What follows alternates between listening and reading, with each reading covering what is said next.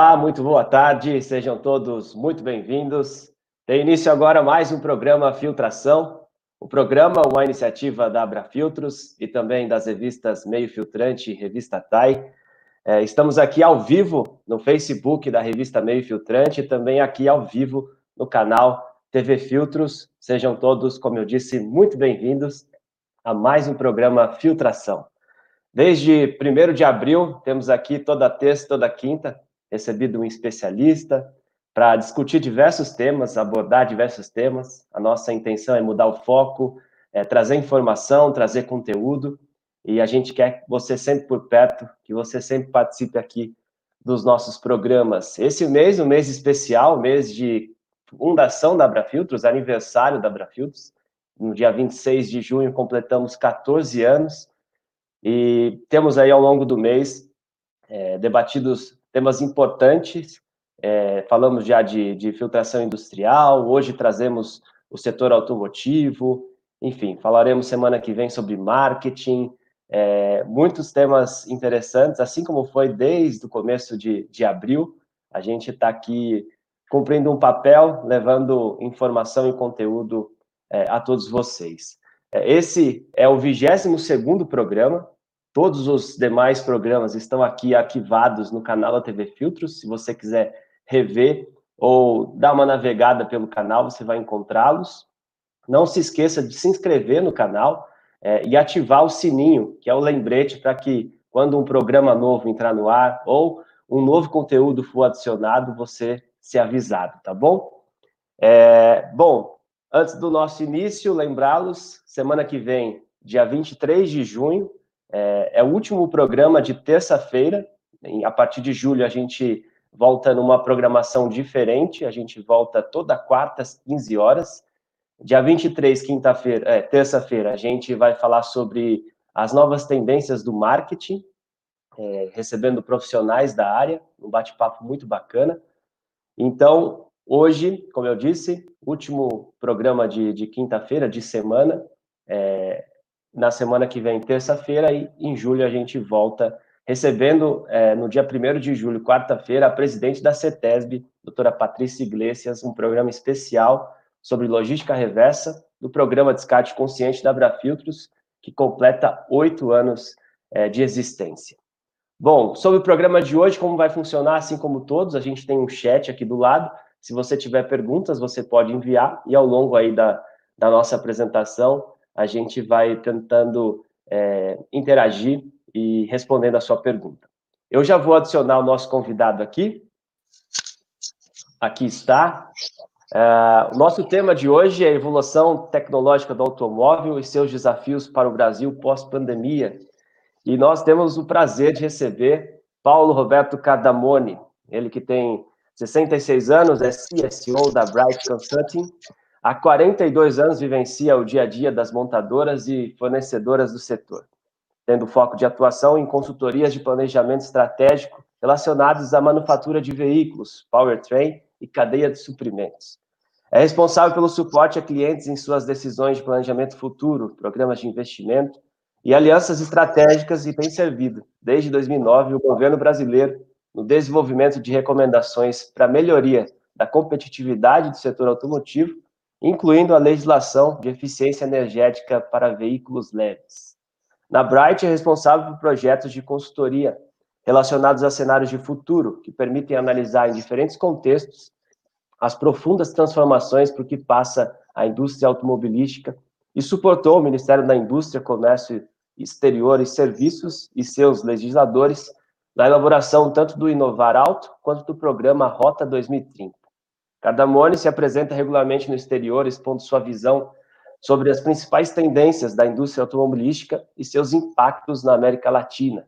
É graduado em Estatística pela Universidade Estadual de Campinas, possui MBA em Administração Industrial pela USP, é membro do Comitê Estratégico Automotivo da Câmara de Comércio Brasil-Estados Unidos, em Campinas, e também da Sociedade de Engenheiros Automotivos, a SAI, além de ser membro do Conselho Consultivo do ICARMOS. Paulo, seja muito bem-vindo, muito obrigado por aceitar nosso convite. A gente sabe da sua agenda é, sempre tomada e você de pronto aceitou. Muito obrigado e seja muito bem-vindo. A gente quer te ouvir. Adriano, obrigado. Agradeço a Lara Fields pela, pelo convite. Um prazer estar aqui podendo trocar uma ideia sobre o futuro da indústria. E fiz uma pequena apresentação para poder direcionar a nossa conversa, uma pequena apresentação da nossa empresa e entrar no, no assunto mestre do nosso contato, do nosso, da nossa live, que é quais os impactos uh, na evolução tecnológica principalmente pós uh, esse evento que nós estamos vivendo, jamais experienciado pelo planeta da pandemia do Covid-19. Então, assim que você quiser, agradeço mais uma vez o convite, eu posso começar a dividir essa apresentação e você coordena aí perguntas e dúvidas, estamos aqui para responder, fazer essa interação a mais produtiva possível. Muito obrigado mais uma vez. O prazer é nosso. É, podemos começar. O senhor quer a, a dividir a tela? A gente já inclui a apresentação e seguimos. Vamos lá.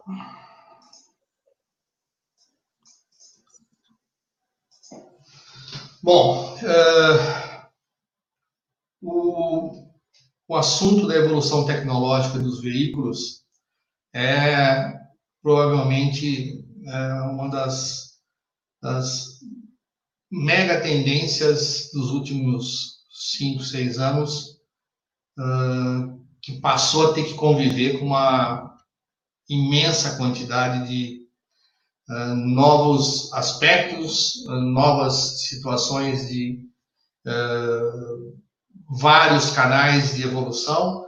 E o que a gente tem feito na Bright é, na verdade, buscar uh, atender os nossos clientes com inteligência competitiva que seja compatível com o momento que a gente está vivendo e para que ela possa propiciar decisões mais robustas e de valor, não só para as organizações, mas uh, para as pessoas que uh, fazem essa organização. Então, nós focamos muito no, não só na empresa, mas nas pessoas, como a gente pode suportar os decisores com informações atuais, com informações avançadas, e o nosso mercado, a gente já tem montadora, autopeça, bancos, governo, como você bem anunciou, e uh, basicamente hoje a gente trabalha no segmento de veículos leves. E para poder uh, entregar a nossa, a nossa, os nossos serviços, o que a gente fez foi desenvolver uh, nos últimos anos uma plataforma digital onde os clientes encontram tudo que eles contratam conosco de uma forma assim, muito simples, aonde toda a base de informação está tratada e aonde a plataforma entrega uma quantidade imensa de possibilidades de análise, seja monitorando tecnologia, seja uh, olhando o futuro do ciclo de lançamento de veículos, nós trabalhamos até 2025, e nós temos uma plataforma de monitoramento de legislação de eficiência energética que é praticamente única. Foi usada pelo governo inovar, está uh, sendo discutida com eles agora, e basicamente o que a gente entrega é tentar tirar os nossos clientes dessa necessidade de milhões de trabalhos em planilha, em Word, em suma, você consegue tirar tudo da plataforma. Então, é uma agilização e uma assertividade muito maior, e foi o formato que a gente entendeu se adequado para o momento que a gente está vivendo na, na era digital. Uh, para poder acompanhar uh, esses movimentos, né, essa, a evolução tecnológica, nós temos uh, quatro white papers que a gente entrega anualmente com revisões semestrais que fala não só do que acontece no mundo, mas principalmente do que vai acontecer no Brasil.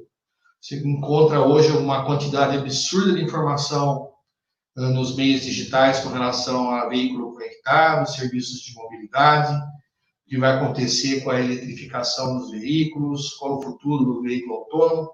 Mas quando você procura algo sobre o Brasil, você tem uma dificuldade muito grande. Então a gente fez isso porque ele não só atualiza as análises sobre esses movimentos, mas serve, inclusive, tem servido de um, de um agenciador da discussão sobre esses aspectos dentro das organizações. E o que a gente faz uh, os clientes, uh, principalmente de, de classe de suprimento, Tier 2, 3, tem montadora também, mas uh, nós temos um monitor mensal da indústria que olha a parte de economics, que olha toda a proposição de legislação impactando produção, venda, previsões de curto prazo que vão ao GT 22.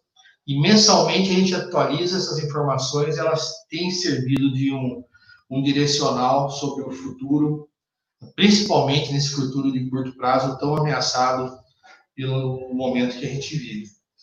E, basicamente, a gente analisa o mercado diariamente. Nós temos informações uh, sobre as vendas da indústria uh, que são gerenciadas dentro da nossa empresa e dentro da plataforma diariamente. Eu quis trazer isso para cá para mostrar que uh, as vendas de ontem apontaram para 6.500 unidades de veículos leves.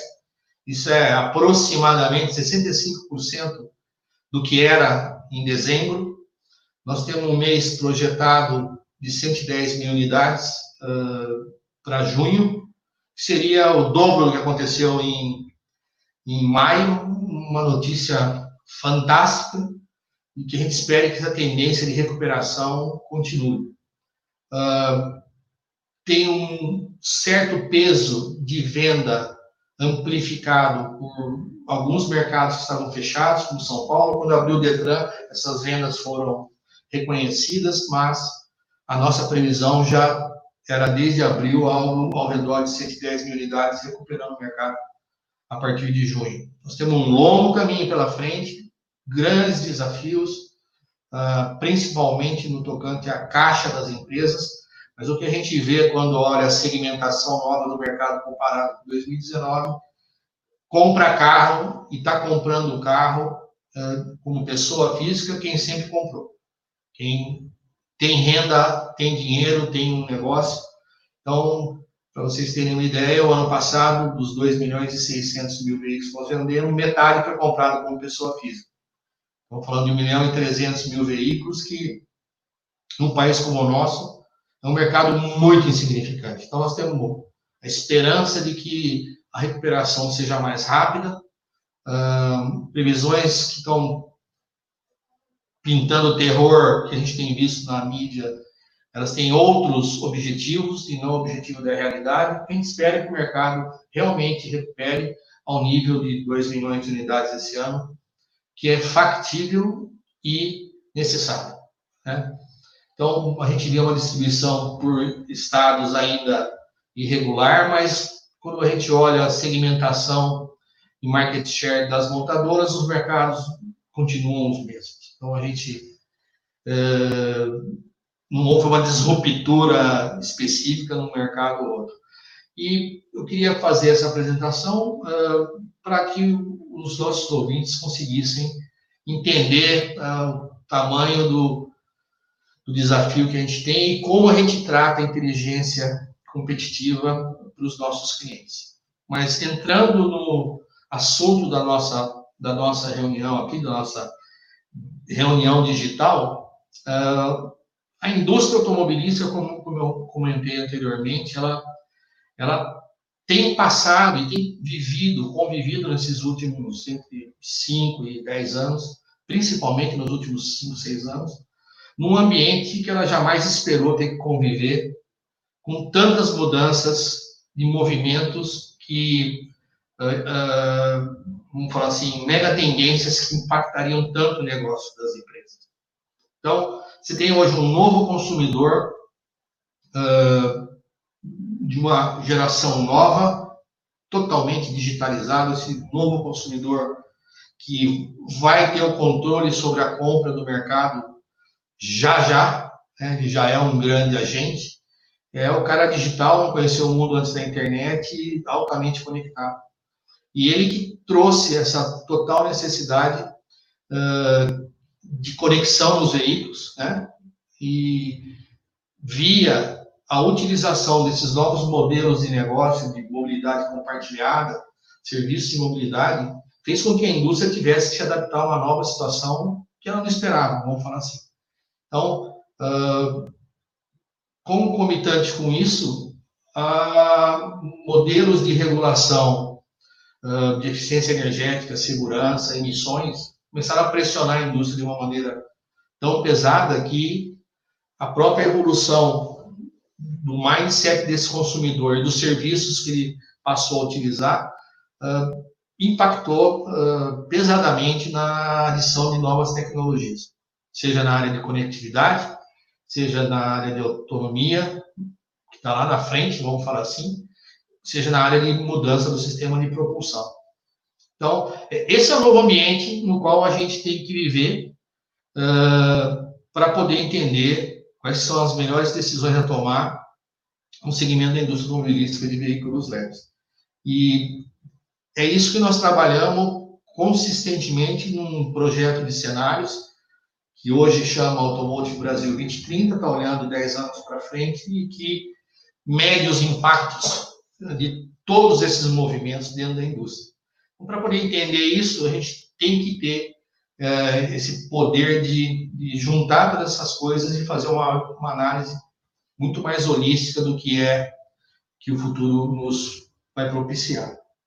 Olhando do ponto de vista de evolução tecnológica, tirando toda essa parte de movimentos de sistema de mobilidade, uh, o que a gente vê é uma concentração pesada no aumento da conectividade dos veículos, que é um movimento que no Brasil é muito forte, anda quase par e par com o que o mundo uh, tem, e as novas buscas por sistemas de hibridização e eletrificação do sistema de propulsão dos veículos, que vão fazer com que a, a mudança do carro de combustão interna para o veículo mais eletrificado aconteça no nosso modo de ver, ainda num horizonte longo, porque só a eletrificação não é a solução uh, para atendimento da regulação e nem para melhoria do meio ambiente. O carro elétrico ele funciona uh, adequadamente num local onde a matriz energética do ambiente ela é adequada. Então, tem muita medição de eficiência de carro elétrico hoje, no que a gente chama de tanque à roda, que não leva em consideração todo o ciclo produtivo, desde o poço até a roda, como a gente chama, e isso vai ter que ser readequado. Mas, basicamente, nós vamos caminhar para um futuro de maior eletrificação dos veículos, seja por hibridização ou pela por utilização do veículo elétrico, e, no nosso modo de entender, a autonomia, a automação, e carro autônomo é uma coisa que está ainda longe. Vai acontecer, muito mais uh, uh, provável de acontecer num ambiente mais controlado, em pequenas distâncias, mas o sonho do carro autônomo, onde você senta ali o jornal, ele para na porta do seu trabalho, ainda está muito longe de acontecer em função dos desafios que a inteligência artificial tem que cobrir para poder ter um veículo uh, no mesmo nível de segurança que hoje o motorista traz. Mas esses são os, as, os três pilares da evolução tecnológica do automóvel que vão atender, uh, buscar atender esse novo mercado, esse novo consumidor, esse novo, essa nova utilização do. Para vocês terem uma ideia, no Brasil, o que coordena e busca controlar a evolução tecnológica do automóvel são os programas que, mesmo com muitas críticas, desde 2012, Inovaral, que agora volta 2030, trouxeram regulamentação mais acelerada e mais adequada para o futuro da evolução da indústria, linkando a evolução da indústria a programas de P&D e, estímulo à adoção de novas tecnologias. Isso, quando se uh, agrega em conjunto ao programa de emissões, a gente tem aí o poder regulatório que nos leva para o futuro e que acelera ou não a evolução dos veículos fabricados no Brasil. para que vocês tenham uma ideia de um impacto que eu considero muito grande no Brasil, depois da, início da legislação de eficiência energética em 2012, os veículos no Brasil evoluíram e vão evoluir, se a legislação for mantida até 22, em eficiência energética aproximadamente 20%. Do tipo de indústria que a gente tinha, do tipo de indústria que a gente vai passar a ter, isso é uma evolução absurda, tanto em termos de conteúdo tecnológico, economia de combustível, que é um dinheiro que volta para a economia, e menor emissão. Então, nós estamos falando, se olharmos os dois quadros aí, é, que para atender essa regulação, a gente está jogando 2 bilhões de dólares de custo variável de conteúdo tecnológico nos carros, fazendo uma economia de combustível nesse período todo aí de 10 anos de quase 40 bilhões de reais e 20 milhões de toneladas de CO2 a menos de emissão. Quer dizer, é tudo de bom, o carro passa a custar mais caro, mas os benefícios para o país, para o consumidor e para a sociedade em si são absurdamente grandes. Então, a regulação é uma coisa séria que traz benefícios uh, uh, que são comprovados e a discussão toda de que, num momento como esse, a gente tem que atrasar a regulação, isso não está sendo visto em lugar nenhum. Em nenhum momento que eu conheça ao longo da história, o aumento do preço por tecnologia causou danos absurdos do mercado. Então, nós temos que continuar buscando evoluir, que é isso que traz maior valor à nossa indústria. E no lado de segurança, por exemplo, que não está ligado à parte de emissões de eficiência, é um benefício tão grande quanto.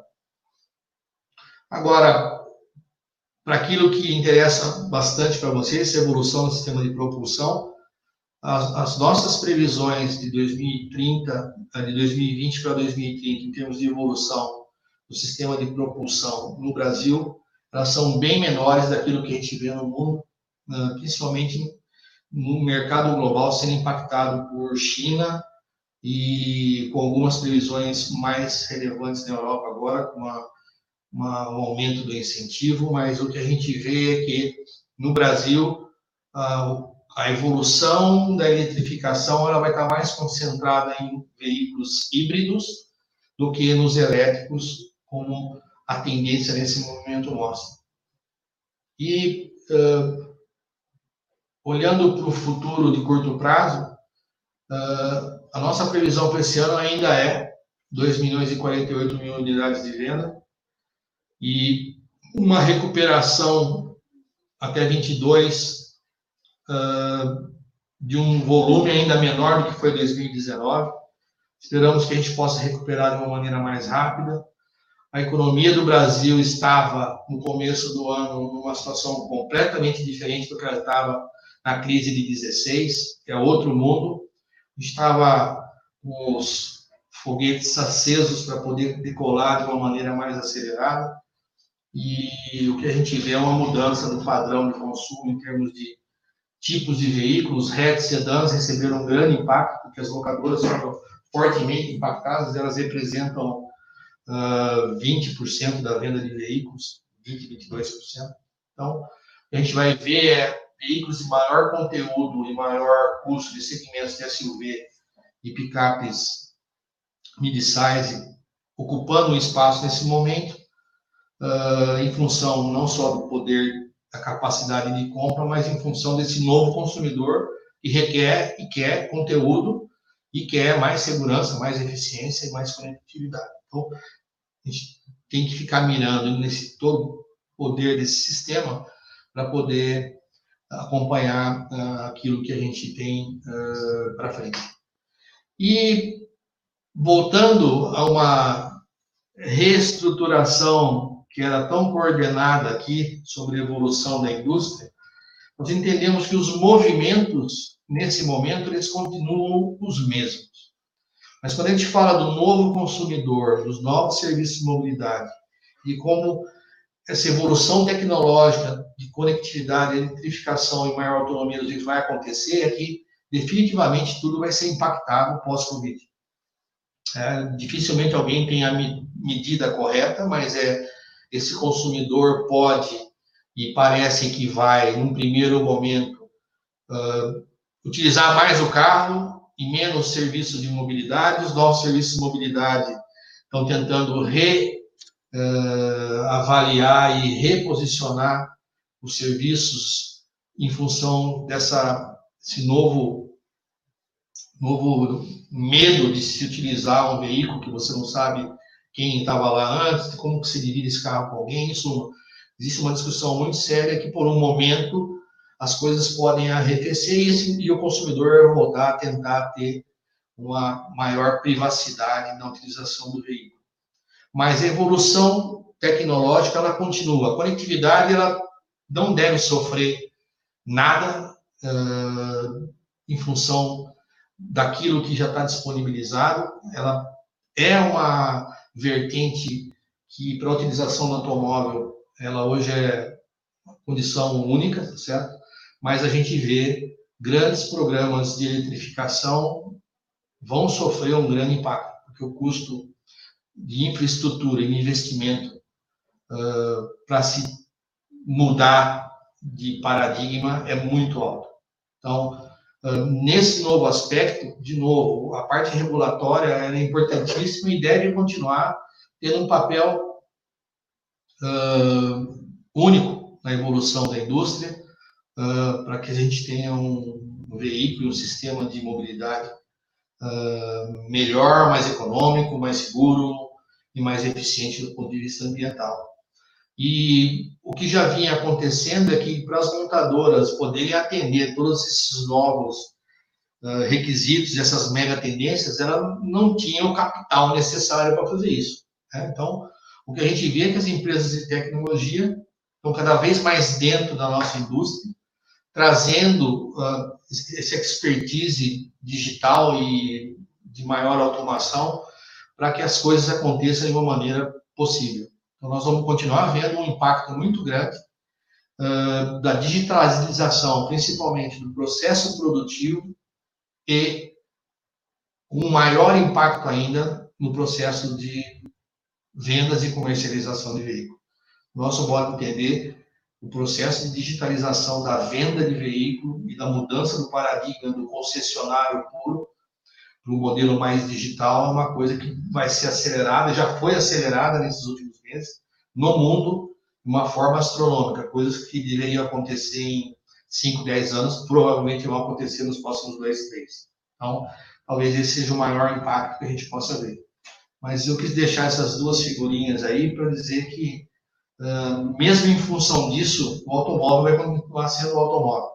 Nós não vamos andar de drone tão cedo. Então, a indústria tem um caminho a seguir, a evolução tecnológica, naquilo que puder ser uh, atrasado e, no meu modo, nosso modo de entender aqui, a eletrificação é a que mais vai sofrer. Isso já está acontecendo na Índia, acontecendo na, em parte na China. O mercado de veículos elétricos não roda sem um subsídio absurdo. A Europa acabou de dobrar o subsídio para carro elétrico. Então, uh, isso é um problema para a grande maioria dos países, sem falar na infraestrutura. Então, basicamente, o que eu queria comentar é isso.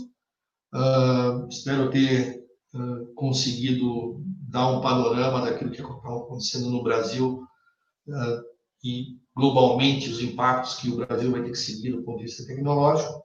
Eu estou pronto aí para, se tiver alguma pergunta, responder, entrar na, na troca de informações e concluir aí a Muito nossa bom. apresentação. Excelente. Obrigado. Obrigado a gente que agradece a sua apresentação. É, pessoal, temos alguns minutinhos. Eu tenho algumas perguntas aqui, mas eu vou é, abrir para o nosso chat aqui, que já tem muita gente perguntando. É, antes eu quero agradecer a todo mundo, José Alexandre, a Marco Antônio, Osmar Paula, é, Solange, está aqui Tânia Velasco, Roberto, muito obrigado pela presença de todos, a participação. É, tem uma pergunta aqui do Marco Antônio, Paulo.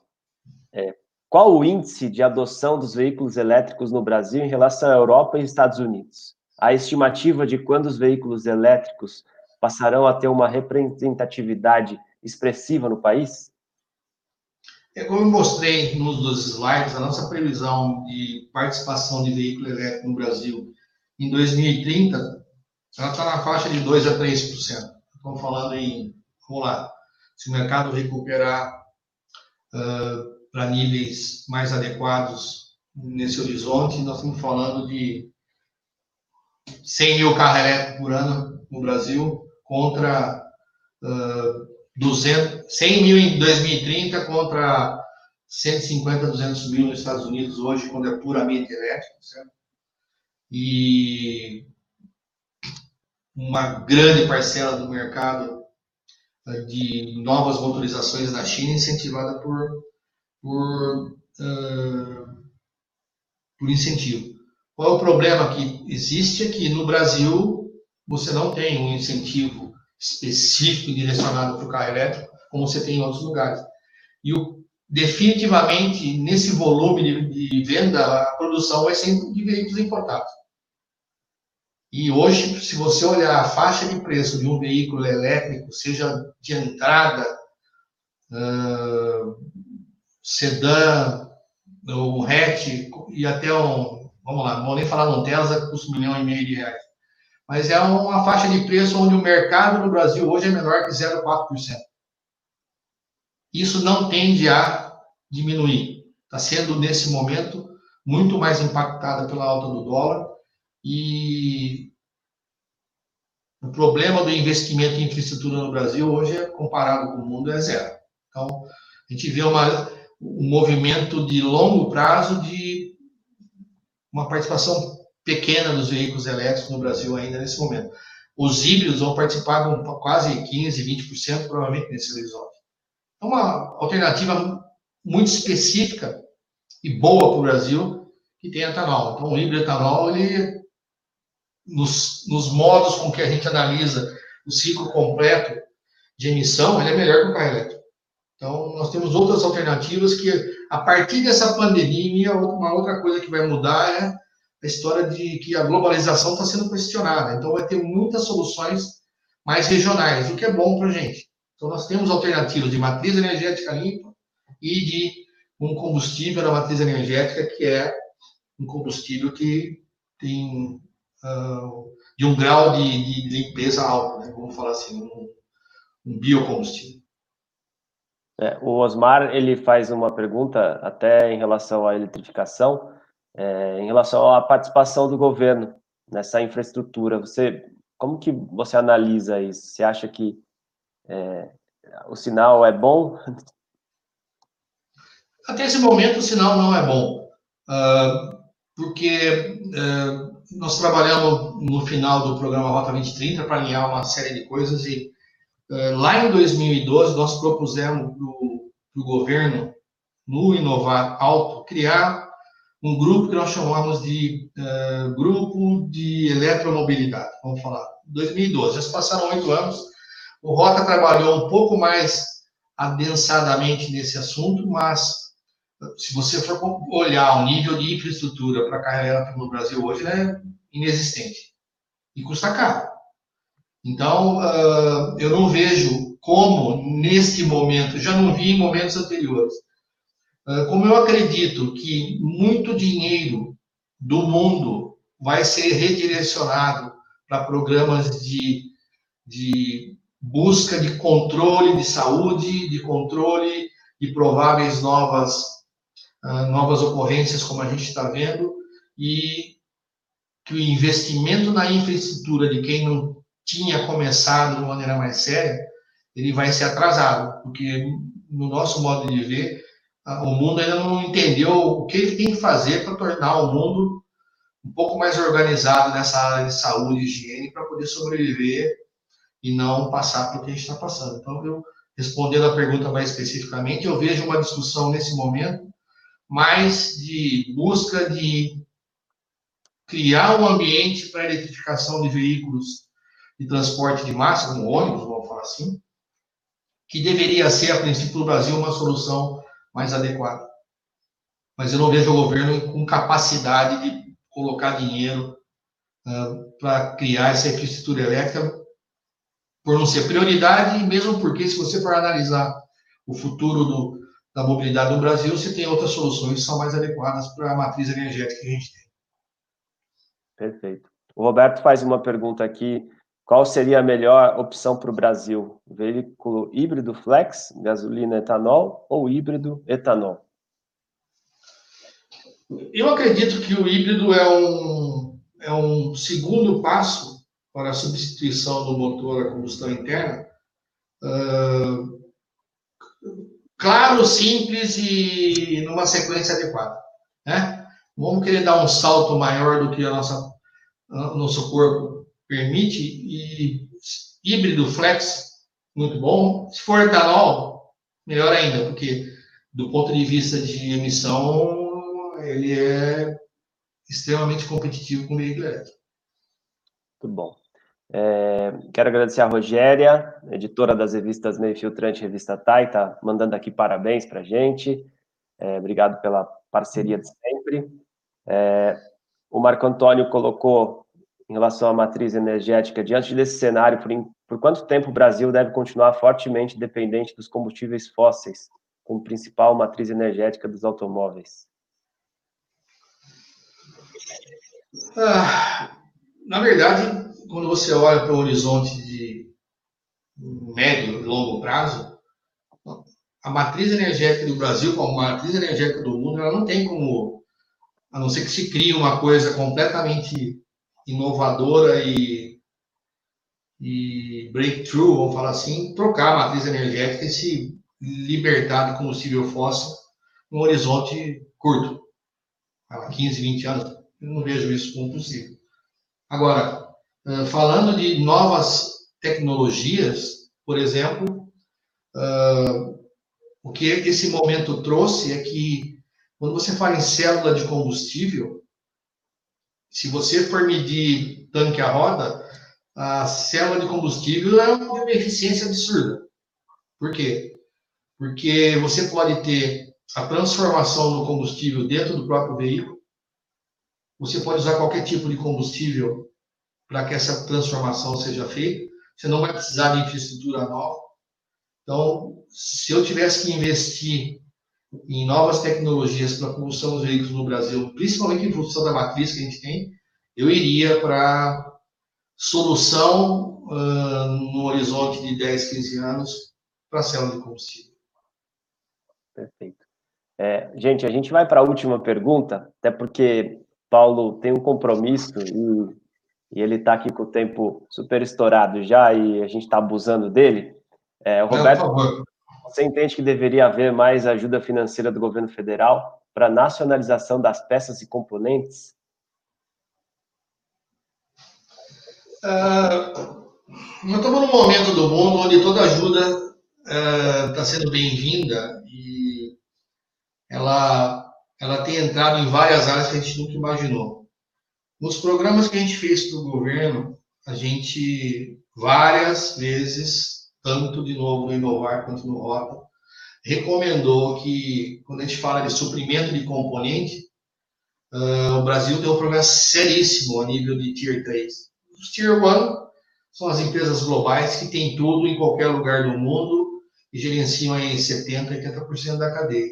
Os Tier 3 são as empresas uh, basicamente de menor porte, em grande maioria nacionais, que ao longo dos últimos 20 anos sofreram absurdamente com o processo de globalização e de busca por menor custo uh, em outras regiões. Eu, acreditando na, na necessidade de que o dinheiro da sociedade seja direcionado para o benefício de uma grande maioria, uh, eu sempre fui muito reticente à ideia de que o governo bote dinheiro em algumas coisas. Nesse momento, o que está acontecendo é que, a, como eu comentei, a, a globalização e a localização exterior de componente foi boa para o mundo porque foi barato. Então, foi o que fez a China, a Ásia desenvolver. Só que agora ficou caro. No Brasil, muito mais caro um dólar de 5, você consegue nacionalizar uma série de componentes. Nós perdemos componente não por não saber produzir. Nós perdemos componente por não ser competitivo com uma série de aspectos. Então, a melhor coisa que o governo poderia fazer é, se necessário, criar algum sistema de incentivo visando o benefício da sociedade, que seria, por exemplo, a gente está discutindo aí mudanças de regulamentação, com as quais eu acredito que não deva mudar, porque isso não é o que vai impactar. Aumentar o preço do carro, que vai melhorar a eficiência energética, ou emitir menos, ele é marginal, mas o, o importante aspecto é que você pode fazer coisas que melhoram uh, para a sociedade como um todo. Por exemplo, tem uma frota mais de 15 anos de idade. Tem veículos uh, Euro menor que Euro 1, vamos falar assim, rodando, em condições de segurança extremamente precárias. Por quê? Porque o governo não cumpriu a sua responsabilidade de lei de aplicar a inspeção veicular no Brasil. A lei está pronta, é só aplicar.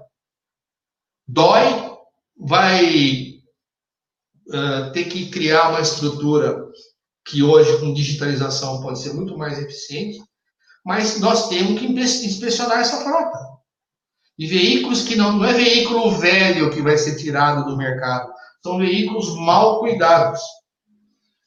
Então, que causam acidente, que causam morte, que emitem muito. Então, um programa aonde o governo reduzisse a carga, por exemplo, tributária de componentes essenciais, freio, vamos lá, filtro, toda a parte de uh, pneu, uh, olhar a parte de combustão do carro e uh, escape. Tem muita coisa que é muito simples de fazer, tirar o imposto e falar assim, ó, você mostrar a placa do seu carro lá, desse ano tal, o freio vai te custar X% menos, o pneu isso, papapá. Como você não pode trocar a frota inteira, você começa a fazer uma coisa que traz benefício para o mercado, você gera emprego, traz benefício para o próprio governo, que deixa de gastar com doença, com acidente, melhora a qualidade da frota, mas não se esquece de implementar o programa de inspeção veicular obrigatório. É, necess... é, é, assim, é obrigação do governo federal ter essa responsabilidade, que não foi aplicada pelo Congresso até hoje, porque é uma medida impopular. Mas ela é impopular para 40, 30 milhões, 20 milhões de pessoas. E os outros 200, 180 milhões que sofrem por causa disso. Então, não é um programa que tire o carro do pobre, não é isso. É um programa que tire o carro de quem não cuida do carro.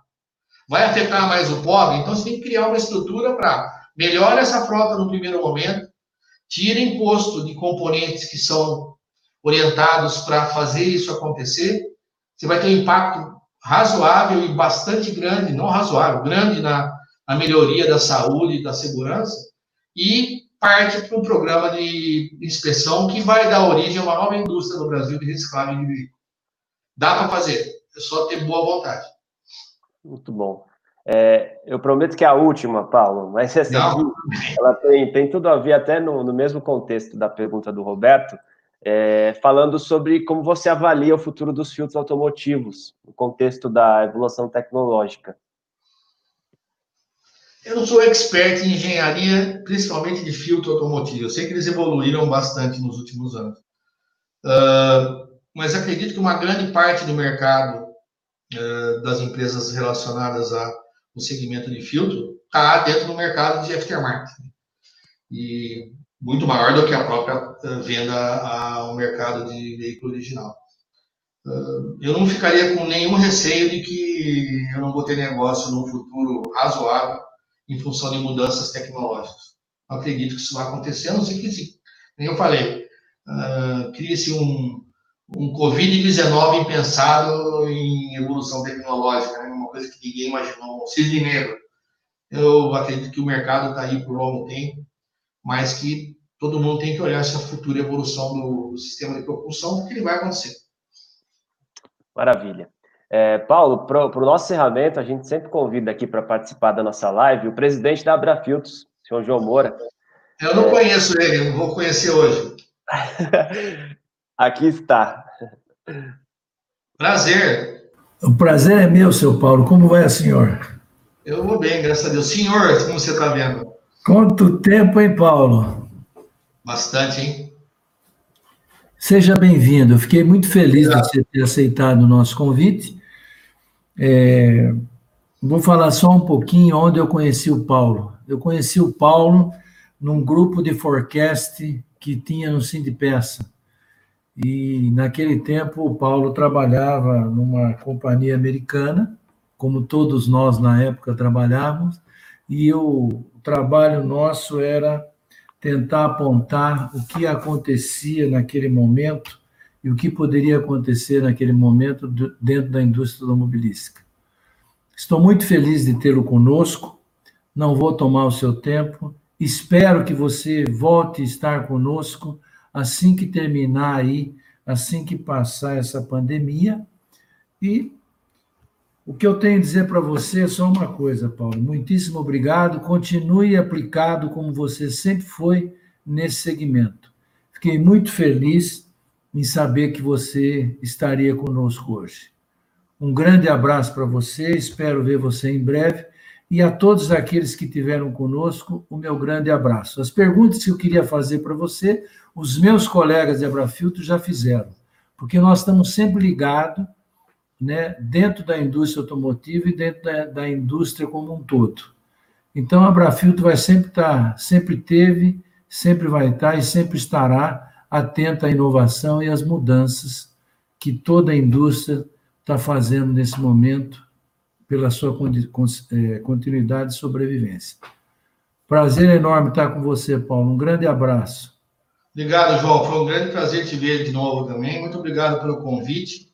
E vamos ver se a gente conversa um pouco mais aí. A Bright está à disposição uh, dos sócios da Abrafiltro, das empresas em, em geral, para uh, suportar principalmente uh, esse serviço de inteligência, que é uma coisa que a gente conseguiu fazer uma evolução muito grande e a gente tem ajudado muito as empresas, assim, do ponto de vista de, de agregar quantidade de inteligência versus uma menor necessidade de recursos. Esse é o nosso grande objetivo. Então, essa plataforma que nós desenvolvemos tem sido um grande sucesso, graças a Deus, e continua à disposição. Vamos conversar e assim que isso passar, que espero que seja longe, né? tem um amigo que fala, todo dia ele põe uma, uma nota, ele tem acompanhado a evolução do, do Covid e ele fala no final de todo dia, um dia menos para o final da crise. É isso que nós estamos vivendo, então logo ela acabar, vamos tomar um café junto.